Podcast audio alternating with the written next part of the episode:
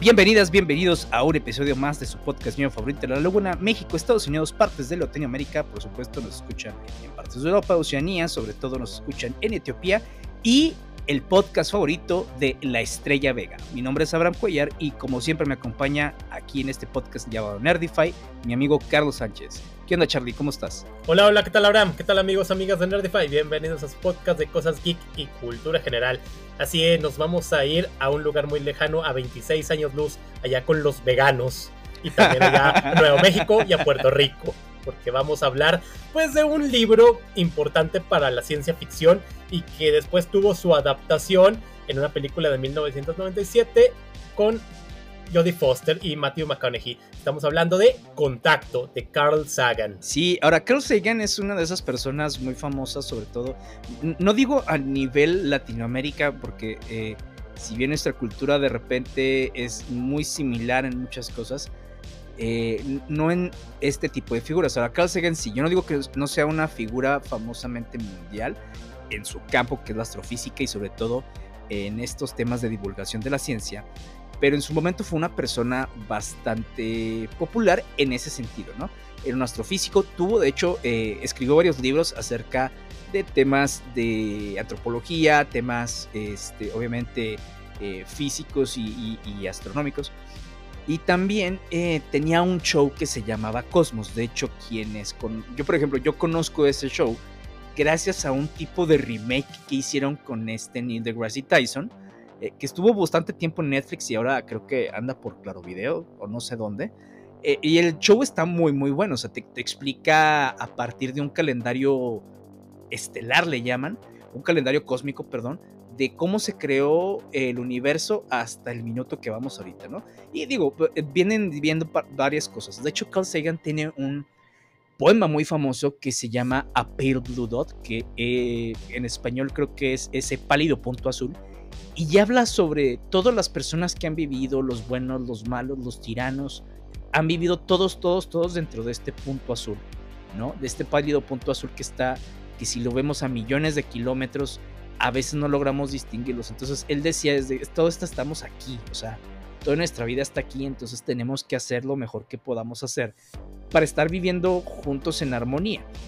Y de hecho, el libro que escribe lo hace a través de la perspectiva de, obviamente, de una persona, en, este, eh, en esta parte es la doctora Arrowway, que es una radioastrónoma que descubre una señal que viene del espacio exterior eh, y porque ella está buscando vida inteligente, ¿no? A través de estos eh, radares, estas antenas satélites, para poder captar otro tipo de señales. Y escucha esto y es cómo se va desenvolviendo, como en ese momento, en los, en los 70s, 80s, cómo hubiera eh, reaccionado la Tierra, cómo hubieran reaccionado las personas ante la posible aparición, bueno, no aparición, ante el posible descubrimiento de, este, de seres extraterrestres, de vida inteligente fuera del, eh, de la Tierra. Y en ese sentido lo que hace Carl Sagan es eh, bien diferente a lo que yo lo venía haciendo, porque si bien sí divulga muchos temas de ciencia aquí, también tiene otro mensaje que más adelante vamos a, platicar de eso, que a mí sí me sacó de onda al principio, ya después entendí. Pero es eso, o sea, eh, él trata de ver cómo la humanidad podría reaccionar a esto y cómo también es una crítica a mucho de lo que hacemos o hicimos en este momento, como era, eh, de hecho, el pináculo de la Guerra Fría entre Estados Unidos y la Unión Soviética, pues también cómo, cómo esto afectaba. Exactamente, sí, bien lo estás mencionando. Este, la novela se ubica en durante época de la Guerra Fría y como bien dice, o sea, también la falta de interés de cooperar de parte de los grupos de científicos, de que los rusos con los este, norteamericanos o este, otros países que se están involucrando, como lo que es la India, eh, también este, países africanos, como sería Nigeria, si mal no me equivoco, y que pues cada quien, obviamente, los japoneses, y cada quien tiene obviamente sus intereses, pero acá pues vamos viendo en cuanto a lo que es el libro, resulta muy interesante y de hecho lo que es la película eh, tiene en los si checas en los grupos hay gente que la encumbra y hay gente que dice es que me aburrió desde el primer minuto y es que hoy le tienes que agarrar sazón al libro. ¿Por qué vamos a hablar de tanto de la película y el libro? Porque pues, la novela está cumpliendo 38 años ya que fue publicada justamente en septiembre del 85 y esta Y sale en Estados Unidos la película en lo que sería junio, julio del 97. Y aquí en México, que era entonces, las cosas tardaban meses en llegar. Se estrenó como también como para finales de septiembre de ese mismo año. Así que pues creo que es un buen momento para tomar esta obra y pues vamos a darle su repasada. Porque sí es interesante porque nos vamos a meter a muchos rollos, tanto de física, de bioética, de teología, de filosofía, de cosas existenciales, cosas obviamente también en cuanto a cómo serían las repercusiones en lo que vendrían siendo las relaciones entre los países, porque hay un mensaje y creo que es el primero, el que se empiezan a, a descubrir y aparece ni más ni menos que Adolfo Hitler y ahí es donde pues vienen los problemas porque los muchos grupos neonazis que había dicen empiezan a con que sí es que Adolfo Hitler ese era el mero mero y pues vamos a ver por qué resulta que estos, estos seres a los que en la, en la, novela que yo leí en la traducción les llamaban los veganos que resultaba gracioso que les pusieran, que le hayan puesto de esta manera. Porque yo me imaginaba a Carlos, gente que, comía cosas que no, de, que no comen cosas de origen animal y todo eso. Yo le decía a Carlos de que no mames, o sea, yo no me acuerdo, es que yo no me acuerdo que, que haya estado mi traducción así, porque estoy casi seguro que también me hubiera atacado de la risa cada vez que lo hubiera leído. sí. Yo me los imaginaba diferentes. Digo, al rato vamos a ver eh, de, todo este tema de las historias. Pero ahorita que me dicen que no sé por qué me los imagino con cabeza de brócoli, güey. sí, eso es interesante y resulta jocoso, porque yo sí me los imaginaba así, güeyes ahí, no sé, que no coman esto, no coman lo otro. Pero pues bueno, así, cosas de traducción. Sí, oye, pero fíjate, ahorita que precisamente eh, empieza todo esto del mensaje, ¿no? En donde vemos imágenes de Hitler, tiene, tiene su contexto. Claro. Pero, que, que ahorita lo comentamos, pero me da risa porque cuando se escribe esto mucha gente empieza, o sea, sí sabemos que hay grupos de nazis que los, ha, que los hay incluso después de que se acabó la guerra mundial. Y mucha gente decía, es que esto se me hace que está exagerando, o sea, ¿cómo van a volver a, resurgir si ya sabemos que fue lo que pasó? Bueno, o la vida real de, de 2020, güey, o sea, ahí están, y están loquitos, güey, o sea, hay incluso grupos neonazis en México, eh, gente... Que dices, no Sí, o sea, por ejemplo, eh, a, ver, hay tontitos en todas partes. A mí lo que me da más risa es la ironía, sobre todo las personas que son muy morenas y que les encanta ese tipo de estupideces. Es donde, o sea, sí sabes que a ti te hubieran matado, ¿verdad, güey? O sea, sí entiendes que te hubieran matado. Serías el primero en pasar a los campos de concentración, a las cámaras de gas. Y estás ahí de que Heil Hitler, dices, no, amigo, no, así no funcionaba. Sí, ¿no? O sea, ¿entiendes cuando son morritos edgy? Que dices, ah, bueno, pues adolescentes pendejos, ¿no? Pero ya cuando son adultos que tienen más de 20 años, dices, güey, qué pedo. O sea, fuiste a la escuela, te quisieron tus papás, si te abrazaron lo suficiente, güey, ándale. Exacto. Sí, pues se resulta interesante y no sé, supongo que hay algunos psicólogos que han hecho algún estudio al respecto. Pero pues bueno, eso es harina de otro costal. Y pues bueno, del libro ahorita vamos a irnos un poquito a ver qué diferencias hay entre entre ahora sí el material de origen y la película. La película es interesante porque es dirigida por Robert Zemeckis. ¿Quién es Robert Zemeckis? Pues bueno, eso es fácil, es el director de la trilogía de Volver al Futuro, así que resultaba contrastante verlo de una obra de ciencia ficción eh, para toda la familia y verla en una película que sí tiene unos rollos más complicados que si bien la película tratan ahora sí de quitar ahora sí lo que podríamos decir entre comillas el relleno e irse para que la obra, para que la película sea un poco más dinámica, lo cual funciona en algunas partes. En algunas sí como que les faltó un poquito más de contexto, pero está bien porque la película dura dos horas y media y es donde también la gente pues viene con esa discusión de que se me hizo larga, le faltó más, ojalá sacaran una versión extendida con más detalles, lo cual creo que es innecesario porque está bien tal cual. Que ahorita antes de analizarla y hablar de ella, creo que la, eh, en general, personalmente, a mí la película en su momento la vi en el cine. Y es que en ese momento uno estaba metido con que los ovnis y los expedientes X y uno cuando te la anuncian de que contacto extraterrestres, uno se imaginaba que iba a haber alienígenas como fueran con la tecnología que había. sorpresa, para los que ya leyeron la película y leyeron el libro, pues no salen tal cual, no salen así físicamente y sí O- fue o sea, sí, pero no. decepcionante. O sea, sí, pero no. Sí, y fíjate, yo la vi, de hecho, yo no sabía nada de la... O sea, y si había visto la película alguna vez en, en- en la televisión, la verdad es que no me acuerdo. De hecho, yo vi la película porque eh, en un grupo que estaba con- de, de libros sobre ciencia ficción y fantasía, mencionaban este. Entonces dije, ah, se me hace interesante. Yo un día lo vi, vi el libro en, eh, este, en, en una librería. Dije, ah, lo voy a comprar. Lo compré.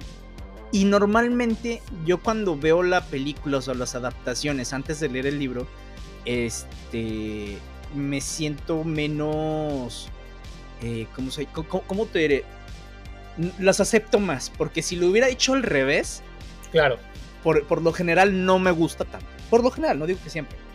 Pero por ejemplo, la, vi, la película me interesó, ¿eh? Entonces dije, ah, está, está muy interesante, está esto, está chido, muy bien, bla, bla, bla. Este, leo, ya cuando leo el libro, le digo a Carlos, es que sabes que, güey, hay cosas en el libro, sobre todo, que unas que, como dice Carlos, hay, hay de repente relleno. Y dices, ay, güey, no, o sea, los últimos dos capítulos está ya que se acabe Sí. esto, por favor, güey. o sea, Por favor. ya era demasiado que estaba dándole vueltas a lo mismo. O sea, ni siquiera estaba avanzando la trama en ese sentido. Eh, ni el tema filosófico. Básicamente era decir lo mismo a cada rato. Y dices, o sea, ya, ya te entendí, ¿no? Eh, pero sí creo que, obviamente, como muchos de los materiales, creo que el libro sí le mete un poquito más de eh, contexto a ciertas cosas. Eh, se ve menos película hollywoodesca, porque acá, por ejemplo, en la película, eh, pues igual y ya nos digo, la película está vieja, entonces igual y vámonos un poquito con spoilers así como de la Sí, ya estructura- si no la vieron, ya ni modo. Sí, de la estructura general. Después de que eh, ven que hay un mensaje eh, de los extraterrestres, lo que hacen es tratar de decodificar, ¿no? Buscar qué es lo que trae el mensaje. Aquí vemos precisamente que ven la manera de cómo eh, decodificarlo. Entonces, ya cuando lo empiezan a decodificar, viene un video, ¿no? En, en diferentes eh, transmisiones radiales. Que, me gusta mucho esa parte de Carl Sagan que te empieza a explicar de cómo podría ser. Y que está muy entretenido, muy interesante. Y entonces el video es un discurso de Hitler en las Los en, Juegos oli- en las- Olímpicos, en los Juegos Olímpicos, ajá, que se hicieron en Alemania. Entonces la gente al principio dice, no mames, o sea, ¿cómo Hitler, güey? O sea, y van, una, unos piensan que todo mundo tiene que ser así, o, eh, digo que los extraterrestres piensan que nosotros somos así, otra que entonces los extraterrestres dice que está bien ser Hitler, o sea, y entonces empiezan a teorizar, y me gusta esta parte que, que utiliza Carl Sagan, en donde hay una histeria colectiva, en donde todo el mundo dice lo que le da su chingada gana, y sí. nadie a veces, y se tardan mucho en ver las, ¿cómo se llama? Los hechos, ¿no? Aquí lo bueno es que como lo vemos a través de los ojos de, de, de una científico, este, no vemos tanto la historia colectiva, pero vemos como que alrededor todo el desmadre. Cuando logran descifrar de que es que saben que, ¿por qué es esto? Bueno, fue la primera transmisión en la Tierra que tuvo la suficiente potencia para llegar más allá. Y es la primera que recibieron allá 26 años luz y ahora que la recibieron no la están regresando. Para Claro. decir, aquí estamos, los estamos viendo, no tanto por de ama- mamamos a Hitler, ¿no? Exacto. Y, y- sí, y después empiezan a ver, es, es lo único que nos dicen, ¿o qué pedo? Entonces ven que el mensaje trae capa tras capa y ven que hay como un manual de instrucciones. Y una vez empiezan a descifrar esto y piensan, ok, creo que con este manual de instrucciones para construir una máquina, vamos a poder visitarlos. Y todo este tema en cómo ah, están los estira y afloja, tanto con los gobiernos como con la misma eh, comunidad científica y su relación con los gobiernos también está muy interesante en el libro. En la película nos lo muestran muy hollywoodense, sí, en donde hay un antagonista y, y- y la mera buena es la protagonista. En el libro no, o sea, sí te, sí te dejan ver que cada quien tiene una agenda diferente y no por eso son malos. Exacto. Incluso hay un güey que en el libro, te- y tanto en el libro como en la película, te super caga, que es uno de los científicos que, que después se muere, ¿va? Pero, este, pero se mueren de maneras diferentes. De hecho, también tenemos un millonario acá que sí, yo voy a construirlo. Que también me da risa porque es como que está. eh, co- como que tú supo ver más allá de que va a haber pinches millonarios locos. Ahí nada más había uno. Yo creo que la vida real es como pinche cinco que harían lo mismo nomás para a ver quién gana, güey. Es, Sería Elon Musk. Sí, güey, contra Jeff Bezos. Es de que, güey, no, pues que se muevan los dos, ¿no? Este, pero digo, cuando les explote, si les explota la máquina, no, no porque quiero que se muevan. Pero eh, el chiste es eso, o sea, a mí, me gustó ese, ese saborcito de las luchas de poder, de el cómo se tenía, por ejemplo, porque la máquina era para cuatro o cinco pasajeros, si mal no recuerdo. En la película solamente es para uno y solamente es la americana estadounidense. Eh, y acá son varias personas que viven eh, una experiencia similar, pero diferente cada quien. Y que tienen los mismos, este, los mismos datos a final de cuentas y que al final eh, incluso las cosas se ven de manera diferente. O sea, el desenlace es diferente y se me hace incluso más, ¿cómo te diré? Más realista que el de la película. sí, sí, pues es que la película obviamente se iba a centrar en Jodie Foster y no se iban a meter en los cinco tripulantes que eran de distintas nacionalidades. Así que pues acá se fueron así a, la sencilla porque América. Pero sí, o sea, la película y el libro eh, resultan interesantes por todo esto que como lo vienes mencionando, los estira y afloja y el rollo teológico que, se, que me gusta cómo lo mencionan, porque también este, en los mismos gobiernos eh, te dicen de que no, pero es que este mensaje lo pudo mandar Dios, pero también lo pudo enviar el diablo. ¿Qué tal si es un caballo de Troya para destruirnos? Sí, pero es que no tiene sentido que ellos hayan mandado un mensaje para que construyamos algo y nosotros nos autodestruyamos cuando ellos podrían hacerlo de una manera más más sencilla y es donde viene lo que es este el, doctor Palmer Ross que es el reverendo que es el teólogo y que en la película resulta el interés amoroso de la doctora Haraway y acá en el libro no, o sea, es... Son compas. sí, o sea, no, se meten a, ese a ese rollo amoroso. de hecho, en el libro ella sí tiene otro, este, ¿cómo se llama? Otros intereses amorosos, pero... Exactamente, con otro güey de, de ahí, o sea, y está bien porque incluso a mí se me hizo extraño pero se me hizo bien porque no se centran exclusivamente en de, ah, se están encontrando la religión y la ciencia, sino que nada que ver, güey. Sí, exacto. Y eso me gustó, cabrón. Sí, y está bien porque no se meten a ese rollo y lo concentran se van directamente a lo que es el trabajo científico, que si bien en las primeras ponle 60 hojas vamos a ver mucho del pasado de la doctora Haraway y qué la motivó a ser una científica, vamos a ver pues parte de su tormentosa familia y cómo de su tormentosa infancia, de crecimiento. Y ya, ya hasta la página 60 y tantos es donde ahora sí viene la señal que nos la empiezan a decir, no, es que son números primos. Y vienen, ¿y por qué? ¿Por qué son números primos? ¿Por qué no nos mandan un mensaje así en inglés si son tan inteligentes? Y eso está ¿Y por qué esto? ¿Y por qué lo otro?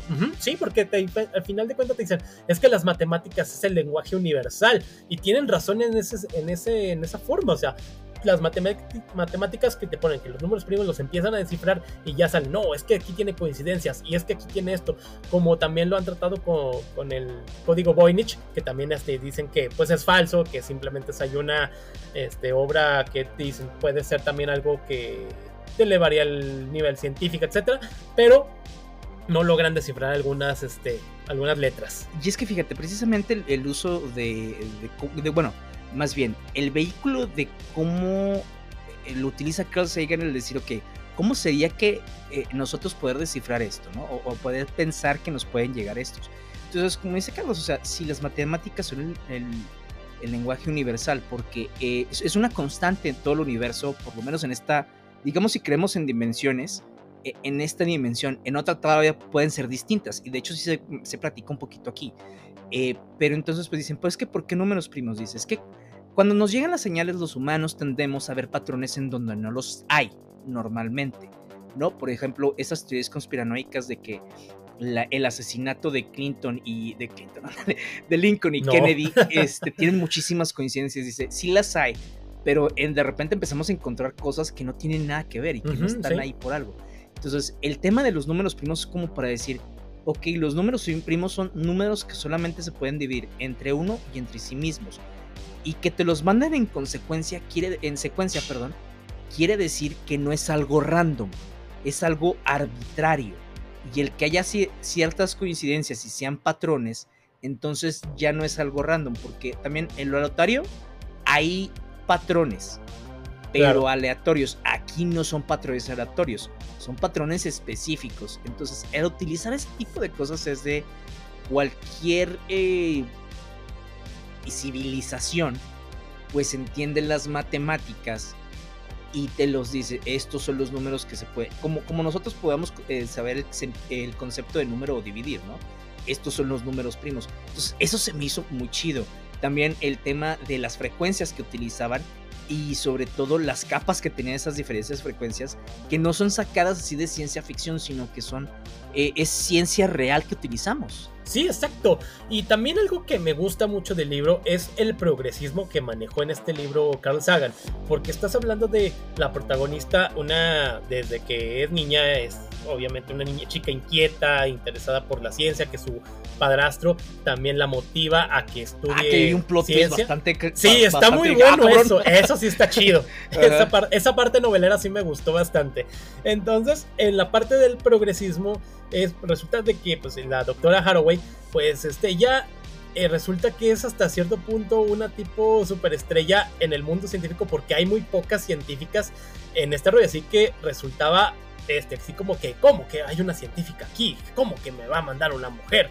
Y también en el, la gran diferencia que hay en el libro y en la película es de que en el libro es la presidenta de los Estados Unidos y ojo, no, no tiene nombre, a diferencia en la película que sí manejan material de archivo de Bill Clinton, el cual creo que se manejaba de los 80s de un este, asteroide que se estrelló en la Antártida. Por ahí tengo entendido eso. Así que resultaba así como que, ah, Bill Clinton sí participó o no participó en la película. Pero pues no, es material de archivo, lo cual pues está bien. Creo que Clinton tenía otros rollos más más importantes que atender. en esos momentos, claro, güey. Sí. Oye, pero es que fíjate que ahorita lo que mencionas, y, es cierto, o sea, se nota muchísimo, porque es ese caso de la doctora, el caso de la presidenta, el caso de, ¿cómo se llama?, de otras científicas alrededor, en todo el mundo, y precisamente cómo ella ha batallado en su ramo y en otras cosas, ¿no? Como el que una mujer fuera, eh, le gustara el tema de la ciencia, también en ese sentido, la gente decía, ay, pues está rarita, tú deberías hacer otras cosas mejor, ¿sí? ¿no? O sea, el tema de que, como ella pierde a su papá, así ándale, como ella pierde a su papá cuando es niña, eh, y su papá era la persona que la, le impulsaba a hacer muchas cosas, ¿no? Eh, empieza, después de que fallece su papá, su mamá se casa con, con otra persona que viene siendo su padrastro después, y la mamá empieza a ser diferente con ella por tratar de apaciguar un poquito al padrastro y ella empieza a tener ese, eh, no desencuentro, pero empieza a tener ese distanciamiento, tanto obviamente con el padrastro, pero también con la mamá, al grado de que cuando ella está involucrada en todo esto, a la mamá ya casi ni le habla y dice, tengo que verla, tengo que verla.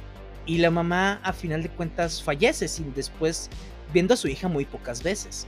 este, Ella también culpa a su padrastro de muchas cosas. El padrastro como que también no puede eh, tener una relación más cordial con ella. Y también de repente el padrastro decía, es que, digo, tenía ciertas palabras que decías, tiene razón de, es que debería de haberlo dado más tiempo a tu mamá o, tratar de entenderla. Y eso está bien.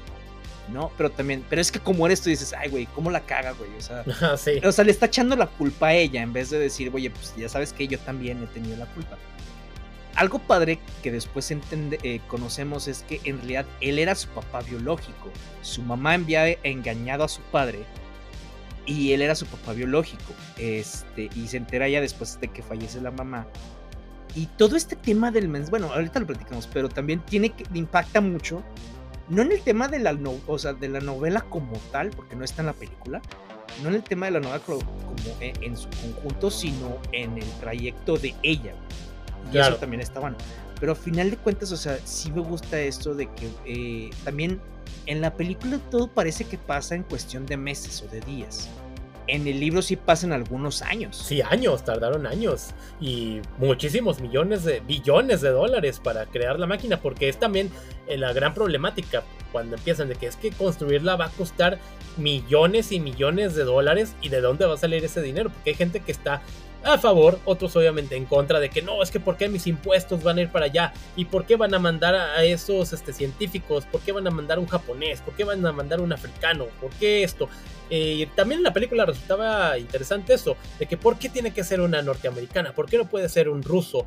Y, y en la película te la dicen, es que no, es que eh, Estados Unidos está tomando gran parte del costo, así que tiene hasta cierto punto derecho de elegir a quién poder mandar. Acá, por otro lado, en cuanto a vemos lo que son la porque también pues Ellie Haraway que estaba trabajando en esta parte del SETI la búsqueda de vida inteligente para de, los extraterrestres eh, pues tiene obviamente a lo que vendría siendo su fue su maestro en algún momento pero también era como que su rival porque ella también no daba su brazo a torcer en el área profesional, lo que vendría siendo David Drumlin, quien es escéptico del SETI, y parece que él va a ser el que van a enviar, pero a la mera hora, pues no, porque un problema que hubo ahí, una, la veía, se veían como rivales profesionales. Además de que, como bien lo dice Abraham, ella también en su vida profesional la puso encima de su vida personal, porque tiene en su juventud a un novio con el cual se dice que vivió y que cuando bien se ponen de que, bueno, ¿hacia dónde vamos? Yo quiero tener hijos, yo quiero una familia, yo quiero estar, este, sentar cabeza.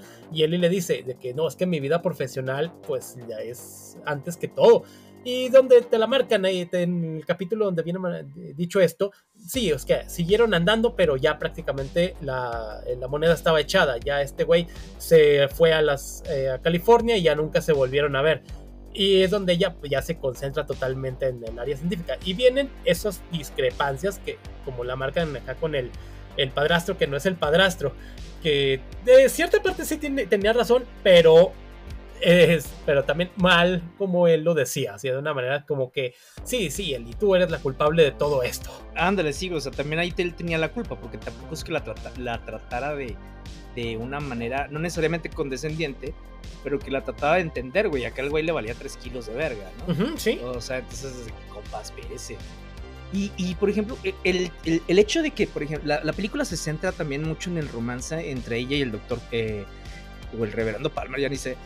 Acá sí existe el reverendo Palmer, pero se vuelven eh, confidentes uno del otro. No se vuelven pareja porque ella ya tiene su pareja aparte, otro científico, este, del cual también se ve el vaivén de la relación porque ese científico en el libro es asesor de, eh, científico de la presidenta, entonces sabe que hay ciertas cosas que no pueden comentar o platicar porque, para que no se confunda el trabajo. Y siguen andando durante bastante tiempo. Eh, y ella, pues sí, o sea, se siente segura con él, pero a la vez también dices que qué está pasando aquí, o sea, ¿por qué? Eh, ¿qué, va a ser de nosotros, ¿no? Y preguntas normales, no te lo dices así románticamente de que es que sin él no soy nada, no. Eh, y con este Palmer se vuelven amigos uh, para ya para el final de la novela, eh, porque tienen discrepancia, ella tiene discrepancia sobre todo con otro religioso loco, que ese sí, eh, no, no me acuerdo que aparezca en, en, en el... ¿cómo se llama? En la película como tal, sino que es voz de, de diferentes, en donde él dice, es que Dios, esto y lo otro, o sea, los religiosos que ustedes conocen, ¿no? De que aquí no puede ver nada más que la palabra de Dios como bien interpretado. Y el otro dice, es que sí, a ver, yo, yo concibo a Dios de una manera, este, y la ciencia creo que es errada y, y son muy, como dijo, eh, se, me va la palabra, pero como que la ciencia no admite sus errores. y ella le hace, le hace entender, dice, a ver, una cosa son las personas, y eso lo entiendo, que no a todos admiten sus errores porque son personas. Este, pero otra cosa es la ciencia y lo padre de la ciencia es que si algo no sabes pues, y no lo puedes replicar, entonces pues tal vez no sea cierto. ¿no? Entonces, y, y empieza ese, ese y se hablan muy bien, o sea, eh, ambos empiezan a quedar eh, pensando con lo que cada uno dijo.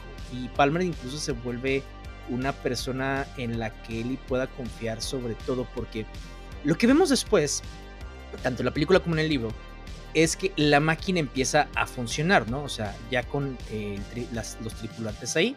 En la novela, eh, cuatro o cinco tripulantes, no me acuerdo, y en el libro nada más la, doctora Arrow. Cuando empieza a funcionar, pues a, nosotros nos cuentan que ellos vivieron como un viaje, ¿no?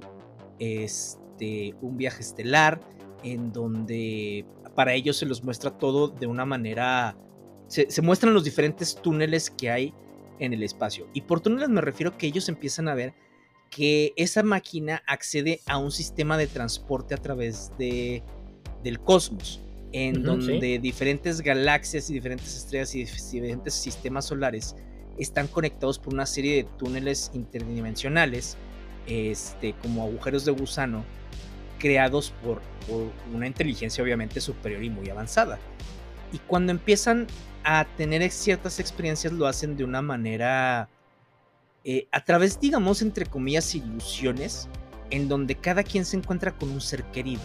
Hay quien se encuentra con su antiguo profesor, hay quien se encuentra con su, con su nieta, quien se encuentra con su ah, ex, bueno, su esposo fallecido, hay, eh, eh, la doctora Rowie se encuentra con su padre y empiezan a platicar de qué es esto. De hecho, a través de esto los extraterrestres dicen, es que estamos manipulando sus cerebros de cierta manera para que puedan procesarlo de mejor manera. Y la mejor manera que encontramos de que ustedes lo procesen es que vean y que nos comportemos como las personas a las que más les tuvieron confianza, a las que más quieren. Lo cual obviamente funciona, pero pues también hay una carga emocional ahí que vamos viendo, ¿no? En donde el padre, el padre de Eli, bueno, el extraterrestre que utiliza la memoria del padre de Eli, empieza a platicarle que todo esto, estos túneles están hechos por una inteligencia superior, pero no son ellos quienes la crearon, que son otra raza que no saben quién es, que cuando ellos los descubrieron eso ya estaba ahí y que han ido poco a poco diferentes civilizaciones eh, estando en contacto entre sí para poder seguir construyendo y para poder tener estos intercambios ahí. Eh, creo que lo de las civilizaciones en general, o sea, como, como tal, sí las mencionan por encimita en la película, pero en el libro ahondan un poquito más en donde dice, ustedes pueden ser parte de esto, pero todavía no, les falta mucho camino por recorrer.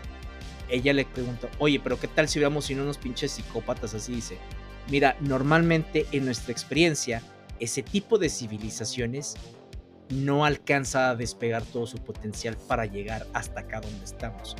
Entonces, si hubieran sido de cualquier manera, ustedes mismos se iban a neutralizar. Este, no hubieran podido llegar hasta acá. Y eso está muy interesante porque es un, eh, una posición filosófica de Carl Sagan que se me hace pues bastante esperanzadora. Digo, claro. en, cierto sentido, ¿no?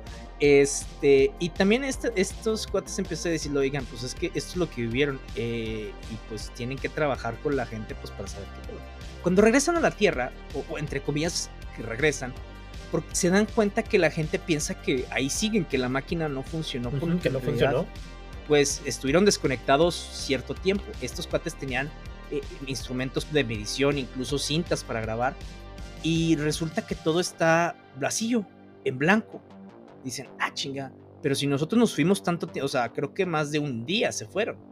Eh, o, bueno, ellos experimentaron más de un día que no estaban ahí. Entonces el los gobiernos de los diferentes empiezan a decir, a ver qué pasó, güey, o sea, ustedes no se fueron nada de tiempo.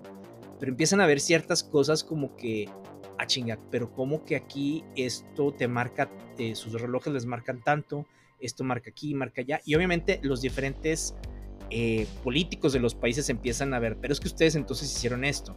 O sea, como empiezan a no creer y luego empiezan a sí creer los mismos gobiernos, puede decirles, miren, si ustedes difunden lo que pasó aquí, no solamente vamos a asegurarnos de que su vida esté hecha una mierda, sino que vamos a hacer todo lo posible para que esto no salga. O sea, empiezan a amenazarlos. Hay quienes toman esas amenazas en serio, sobre todo los, rusos o los soviéticos, porque pues sí está cabrón. Y otros en donde deciden mejor callar durante un rato. Lo que hace la doctora Arrowway es contar todo lo que ella sabe a través de un diario, eh, de unas cartas que le manda Palmer Jones. Dice, léelas y cuando eh, yo voy a hacer esto, eh, tú vas a decidir si las publicas ahorita o si las publicas después de que yo haya terminado de hacer este tipo de pendientes.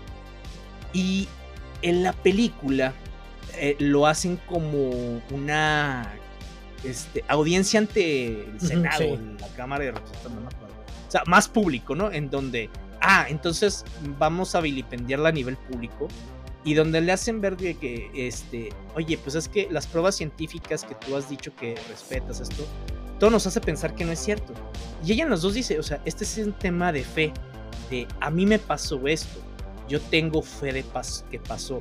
Ella no está diciendo fe como en tema de religioso, porque es lo que yo le comentaba a Carlos, o sea, se me hace extraño que Carl Sagan hayan puesto un tema de fe cuando Carl Sagan es, es un reconocido ateo.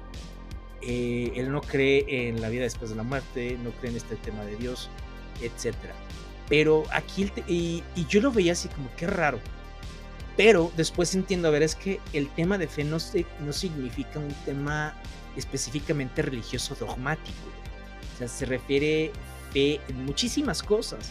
Fe en una persona, fe en otra cosa. Eh, por ejemplo, el decir de yo tengo fe en que puede existir vida extraterrestre, incluso te ponen ahí los números, ¿no? De, pues, está muy cabrón que no haya. Entonces yo tengo fe de eso. Y dice, y lo que me pasó, yo tengo fe de que la gente, este, de, de que eso pasó y que quien me quiera creer lo va a hacer y que podemos trabajar para llegar a ello. Y en las dos pasa, eh, sucede algo similar.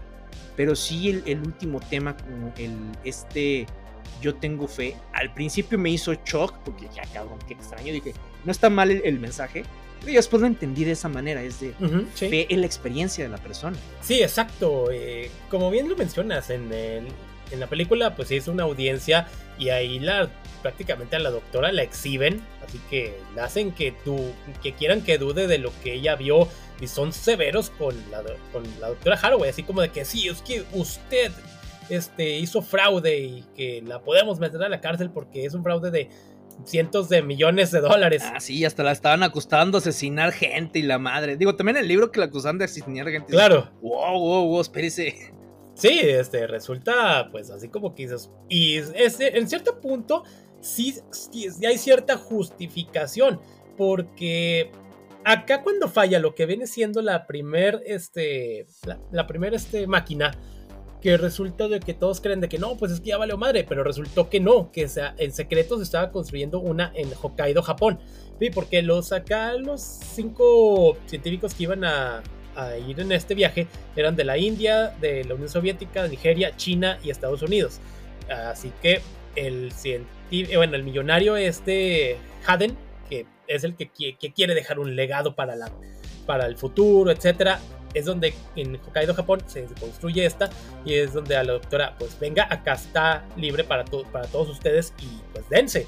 Y es donde pues viene toda esa repercusiones porque como bien se, se menciona, o sea, cada quien tiene su propia experiencia, pero a fin de cuentas cada uno este, pues la lleva a un camino en el cual pues todos a fin de cuentas era lo mismo, o sea, para elevar el conocimiento humano, para que vean que hay existencia, para que vean que hay como bien le dices, hay fe y hay un lugar para nosotros como humanidad, pero hasta después. Lo cual yo sé que los este, gobiernos ya querían respuestas rápidas, querían, la inversión fue muy alta. Y ahí, así que la opinión pública iba a estar, eh, pues, en ciernes a todo lo que da.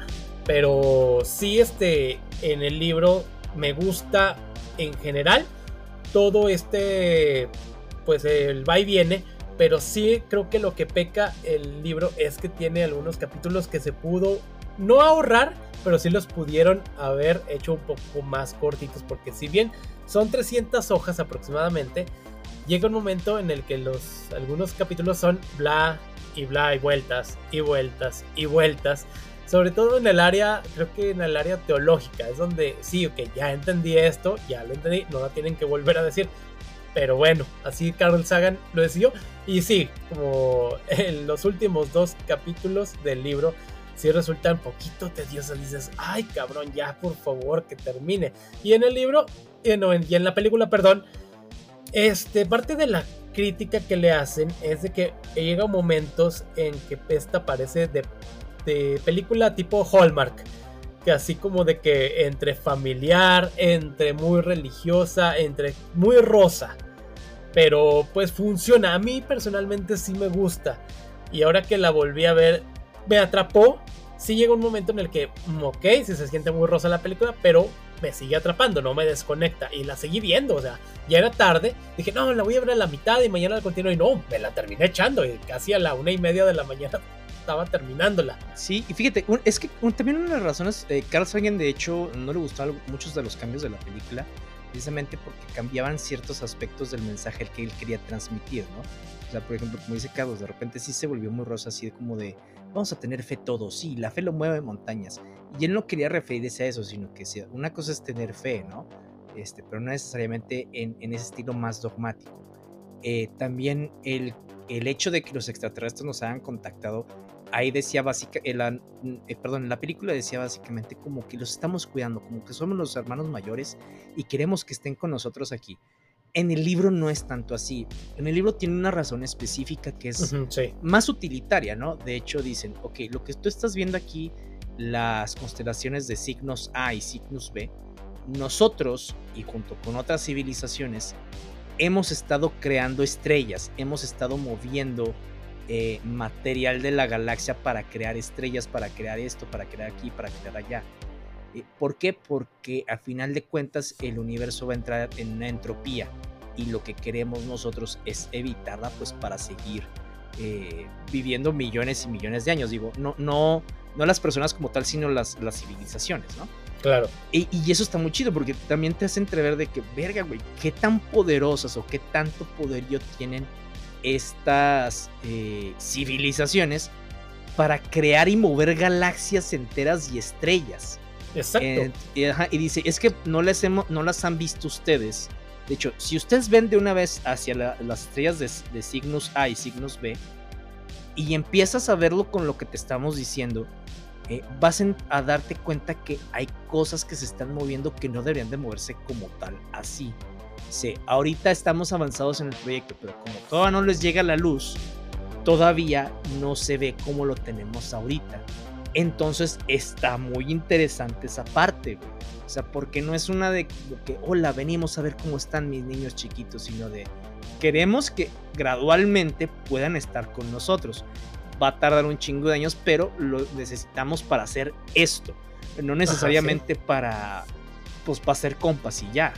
sí, no, de una pues unión, pero cuando estemos preparados, porque también algo que se maneja en, ambas en ambas obras es el llamado antropocentrismo, porque acá te lo manejan de que no, sí, es que nosotros somos los chingones, porque te tendrían que parecer a nosotros, y porque se pareció a su papá, doctora Eli, pero porque no son, son este, porque no son diferentes, nosotros somos este, los meros meros, somos la raza chingona de todo esto, pero y resulta interesante esto. Y pues sí, bien, en su momento la película costó 90 millones de la época y recaudó 171, lo cual pues es bastante bien. Y ya lo que sí puede, podemos decir es que en algunas escenas el CGI no ha envejecido bien. O sea, sí se nota que realmente es de la época, aunque pues sí también tenemos que mencionar la película de Día de la Independencia que se sigue conservando bastante de la cual ya hablamos recientemente, pero acá sí se nota como de ese CGI barato en algunas escenas que dices, ay, güey, como que, pues bueno, ok, no, no quisieron invertirle tanto en esto, pero pues sí, se respeta. Mínimo una maquetita, güey. Ándale, eso habría estado padre, porque si bien creo que Jodie Foster, algo de lo que dijo, es que fue la primera vez que estuvo en una película en la cual nada más estaba ella y todo era fondo verde. Y así como que le resultaba este, no inquietante, pero así como que sentía un poco incómodo que no había un set tal cual. El futuro es hoy, ¿oíste viejo? Exacto, es lo de hoy, para desgracia de muchas películas a veces. Pero sí, cabe también resaltar que pues Carl Sagan ya no alcanzó a ver la película porque él fallece en el 96 y pues la película sale en 97, pero sí está la dedicatoria ya antes de entrar a los créditos, porque sale de que eh, para Carl solamente, lo cual pues dices pues obviamente merecidísimo y pues sí, o sea, es, resulta padre. yo creo que se llevó un mal sabor de boca, güey, porque precisamente te digo, o sea, hay unos cambios que no le gustaron, pero pues no, no terminó el proyecto y pues se murió. Le dio el paro así de que, ah, prefiero no verla. ya sé. Hizo un Alan Moore. Sí, y fíjate que hay, una frase que da su esposa, híjole, que, si mal no recuerdo se llama me, quiero acordar. Ella durante muchos años fue su compañera, de hecho ella le ayudó, no como tal escribir, escribir el libro, pero le ayudó con muchas cosas para el libro. Ella fue su publicista o editora durante mucho tiempo, no me acuerdo cuál de los dos. Y después terminaron casándose, ¿no? Este, y ella empieza a comentar cuando él fallece, en donde dice, yo no creo en la vida después de la muerte, Carl tampoco lo creía, este, pero somos muy afortunados, porque para él y para mí, este, después de muchísimos millones y millones de posibilidades nos pudimos encontrar en el momento y en el espacio correctos. Dice, entonces eso es un milagro. Dice, ay, no vamos a... no, te, no te lo da como este tema filosófico, bueno, sí filosófico, pero no, no te lo da como este tema dogmático religioso. Gracias a Dios, sino de que es que ve las diferentes combinaciones que pudieron pasar, o sea, en, de manera científica y cómo terminamos encontrándonos y decidir estar juntos. Entonces, eso a mí se me hace muy, muy chingón ese mensaje. Claro, eh, se parece mucho a lo que le dijo Sommer a Tom. Al final, al final de la película. Vaya, vaya. que ya pudo haber ido a una cafetería o a otra cafetería o al cine y se encontró con el que iba a ser ya su esposo. O ya es su esposo. Algún día hablaremos de esa película. No tiene nada que ver con lo que hablamos aquí, pero nos lo hablaremos. Nos gusta y sí, algún día pasará. Estén pendientes. No sabemos cuándo, pero pasará. Pero pues sí. Este, pues, ¿qué más podemos decir de la película? Resulta pues bastante interesante. El libro, este, sí es muy recomendable, pero si tienen, si vayan con la idea de que tiene este rellenito y va a tardar en arrancar. Van a hasta la página 60 es donde ya vienen. Ahora sí, los marcianos llegaron ya. Pero ya a partir de ahí ya es mejor. Y si también no les importa tanto como que la parte técnica, güey. Porque digo, a, mí me pareció interesante porque no te la ponen muy densa hasta eso. Este, y me pareció interesante. Pero si eso no les importa, pues sí también van a batallar otro poquito más. Sí, pero creo que aquí Sagan lo hace, como bien dice, o sea, lo, lo condensa de una buena manera, lo hace pues muy digerible, o sea, a diferencia de otros libros que sí dices, ay cabrón, sea, como los de eh, pinche Julio Verne, güey. que la mitad del libro es descripción de cómo funcionan las cosas. Y yo, güey, me vale madre, o sea, sí te entiendo, pero. Dime que funcione ya. Sí, lo peor de todo es que esos libros, güey, de repente digo, o sea, entiendo tu idea, pero está mal, güey. Es como la de la Tierra Luna. No, un pinche cañón que, que lleve la bala hasta allá. O sea, sí necesita impulso, güey. Pero esa madre no va a funcionar, se van a morir todos, los que están allá adentro. Eh, era Julio Verne, era la época, a fin de cuentas. en el, en, no sé, en 100 años, en 200 años, esta obra va a resultar también, yo creo que obsoleta o la van a ver así como de que, ay, ¿a poco creían en, en esta forma? ya sé. Pero pues sí. Este, así que pues bueno, este, vayan a leer el libro Contacto, este, lo está disponible ahí en las librerías, anda como en 400 pesos.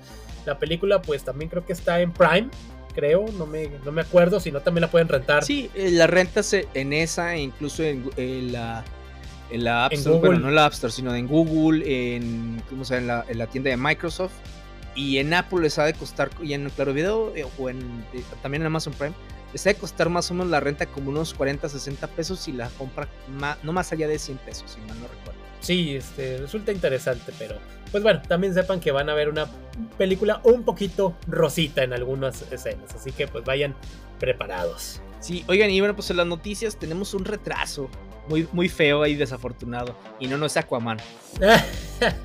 Exacto, porque la semana pasada, el día jueves, ya habíamos grabado, ya estaba editado, y es donde nos mandan la bomba de bombas de Hollywood Reporter saca de que pues Dune sí, se, parte 2 sí se va a retrasar hasta mediados de marzo de 2024, en el cual también ya habíamos mencionado aquí justamente que lo que era el CEO de IMAX hace, hace, un par de semanas, mal no me equivoco, había comentado que no, que la película iba y todo esto, pues sorpresa, pues no, sí se va para retrasar, la huelga de guionistas y actores sigue, la promoción, etcétera, así que pues bueno, esto pues sí, este, uno ya estaba preparado, nos movió tantito el calendario porque ya la teníamos ahí agendada. Y pues bueno, pero... Y también se habla de que ya también estarían preparando una tercera este, película, creo que también ya la estarían preparando. Adaptada en, el, en el segundo libro que se llama The Messiah, que es una continuación no directa, directa, directa, se pasan unos, algunos añitos. Ajá. Este, pero que nos da a entender un poquito más de todo esto, porque la primera parte de Dune eh, e, esta película y obviamente el, libro de Dune, nos hablan casi como de que de hecho sí fue muy criticada por algunos que no...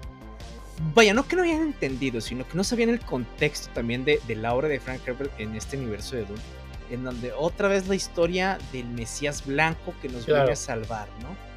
Eh, en el libro sí te dejan entrever ciertas cosas que ah, no va para allá el pedo, Y en el segundo libro te dice, sí, güey, el pedo no fue para acá, ¿eh? todo, todo, todo para mal. Entonces, y eso va a estar muy interesante. Cierra hasta cierto, hasta cierto punto, no, no, no, no, eh, no totalmente, la historia de Polo Atreides. Este, y yo le decía a Irre de la serie de editores, es que sabes que a mí me encantaría, güey, que se llegaran hasta, por lo menos hasta el libro de El Dios Emperador de Dune. Es un pinche libro bien fumado, más de lo que ya estamos acostumbrados. Este, pero está buenísimo porque es como que toda la culminación de, de todo este tema con los Atreides y cómo empieza bien, eh, sigue, de la, de la chingada y termina mal. Malditos años 60. sí, la mota estaba y el LCD estaba más no poder. Lo que, lo que, da.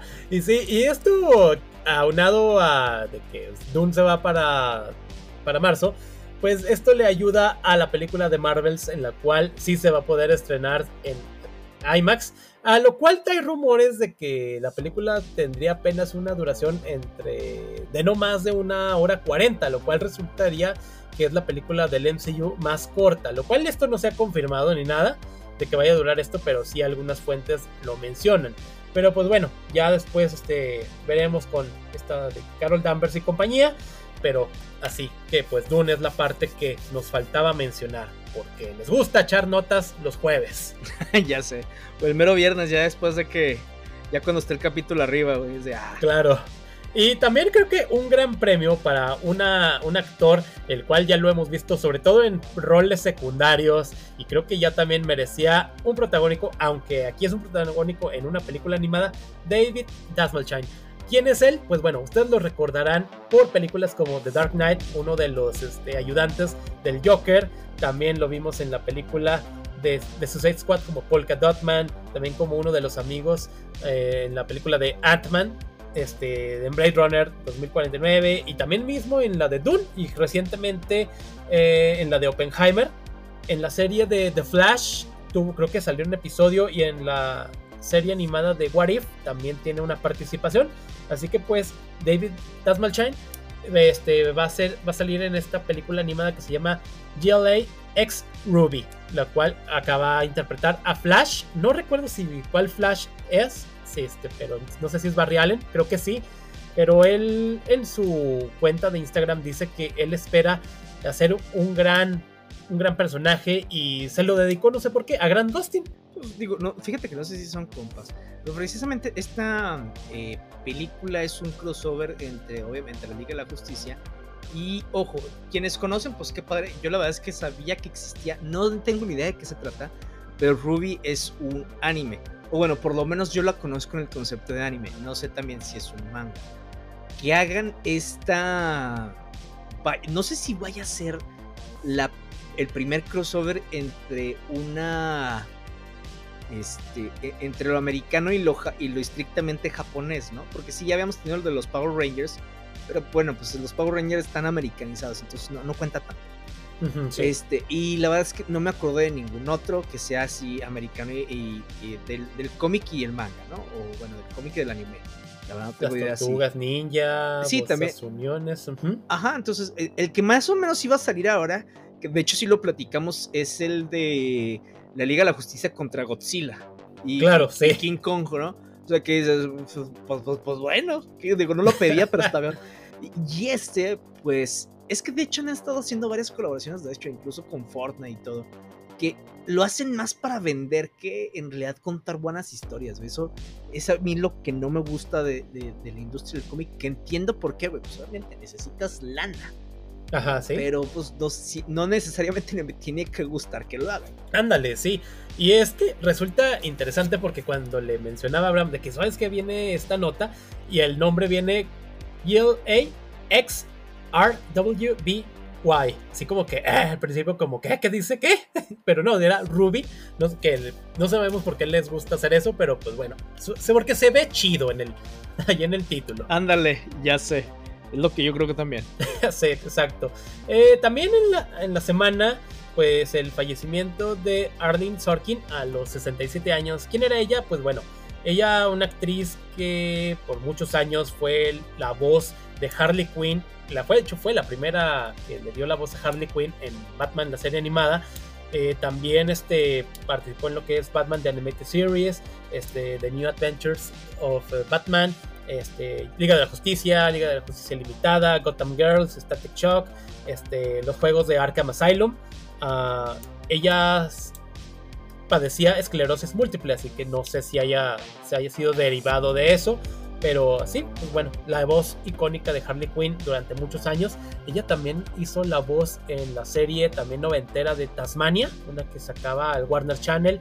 Y muchos roles, o sea, de más atrás. Pero sí como que es muy recordada por haber sido la primer voz de la payasa loca. Sí, ya se nos están empezando a ir los héroes de la infancia. Ya se fue Kevin Conroy. Ándale. Y sí, mira, hablando ya que estamos con ese tema, este, pues sí, eh, la serie de Batman The Animated Series va a llegar a Netflix para lo que es el 26 de septiembre, que es icónica, que tiene unas grandes historias y de ahí digamos que se puede desprender todo lo que son las series de Superman, el Batman del futuro, Liga de la Justicia este, y, y, la normal ilimitada, la Static Shock, la de Proyecto Z, eh, lo que se llama el Timverso y grandes voces que participaron, eh, bueno, en inglés y en español el doblaje, como lo que era Kevin Conroy y Mark Hamill, y acá en español Frank Maneiro como Batman y Rubén León como un Joker espectacular entre muchos muchos que también participaron y lo hacen de una excelente manera. Sí, no, hombre, eh, y conoce de esas voces en toda Latinoamérica. De hecho, cuando yo leo una, eh, un cómic de Batman en español, la voz que tengo es la de, la de este Frank, Man, Frank Maneiro. Ándale. O sea, y, y, la de Rubén León con, con, la del Guasón cuando estoy leyendo los cómics. Entonces, esas no me las quito ni me las, ni me las pienso quitar porque no solamente defienden a los personajes, obviamente son, son quienes más han hecho, bueno, la de Batman no, pero son quienes han hecho sus personajes durante bastante tiempo. La de Batman después llega, que creo que es un sobrino de Frank Manero, no me acuerdo cómo se llama. Eh, pero esa voz de Batman a mí me gustaba cuando sale en la serie de The Batman. The Batman, este, sí hasta ahí, porque era, una eh, era un Bruce Wayne bien diferente. En las nuevas, en las otras, no me gusta esa voz de Batman. O sea, no me termina de convencer para nada. Pero, por ejemplo, la de la serie animada, güey, creo que la acabo de ver apenas este año a principios. Creo que sería hora de volver a verla, güey, pero ahora en Netflix. Sí, exacto.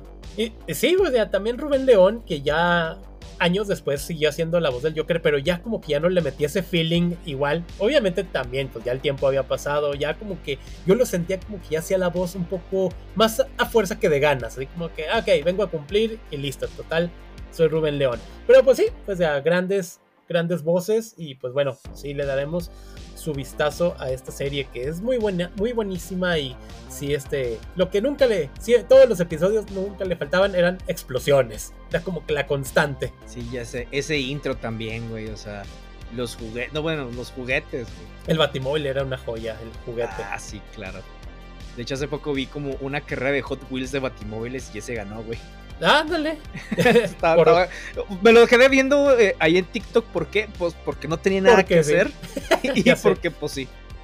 Porque los descacerados hacen material para que uno lo vea. ya sé. Sí, sí. Eh, también póster final de la serie Gene B, spin-off de The Boys, el cual se, esta se estrena el 29 de septiembre. Llega con tres episodios eh, para en Prime Video. Así que, bueno, no sabemos si le nomás la vamos a dar una pasada, pero pues bueno, ahí está, porque después toca pues este pues ver ya más adelante The Boys, cuando la nueva temporada, cuando se estrena, no recuerdo, pero pues bueno, ahí está, Jim B. Eh, también, pues yo creo que ya casi, casi para terminar, el anuncio de esta serie, de la segunda parte de la última temporada de Doom Patrol, llega a mediados aproximadamente, o a inicios, no recuerdo, de octubre y pues ya sería el fin de esta serie ya oficialmente. esperen pronto un repaso por aquí en Nerdify. Y por pronto me refiero, no me refiero a este año. no. y así es.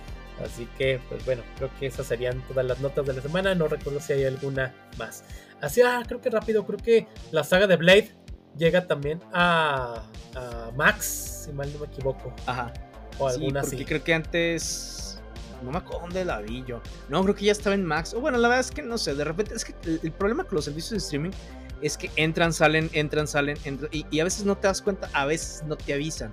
Eh, algo que me gusta más o menos, no digo que del 100%, de Netflix es que te avisa más o menos cuándo se van las cosas. A veces. Al mes, al inicio de mes, como que te ponen, esto es lo que se viene.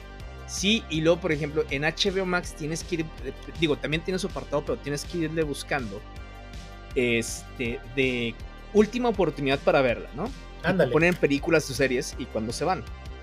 Digo, entiendo por qué es, no quiere decir que me encante o que me agrade, porque de repente es de, ah, qué padre, al rato ve esta película y dices, y ya no está, y nunca te diste cuenta, ¿no?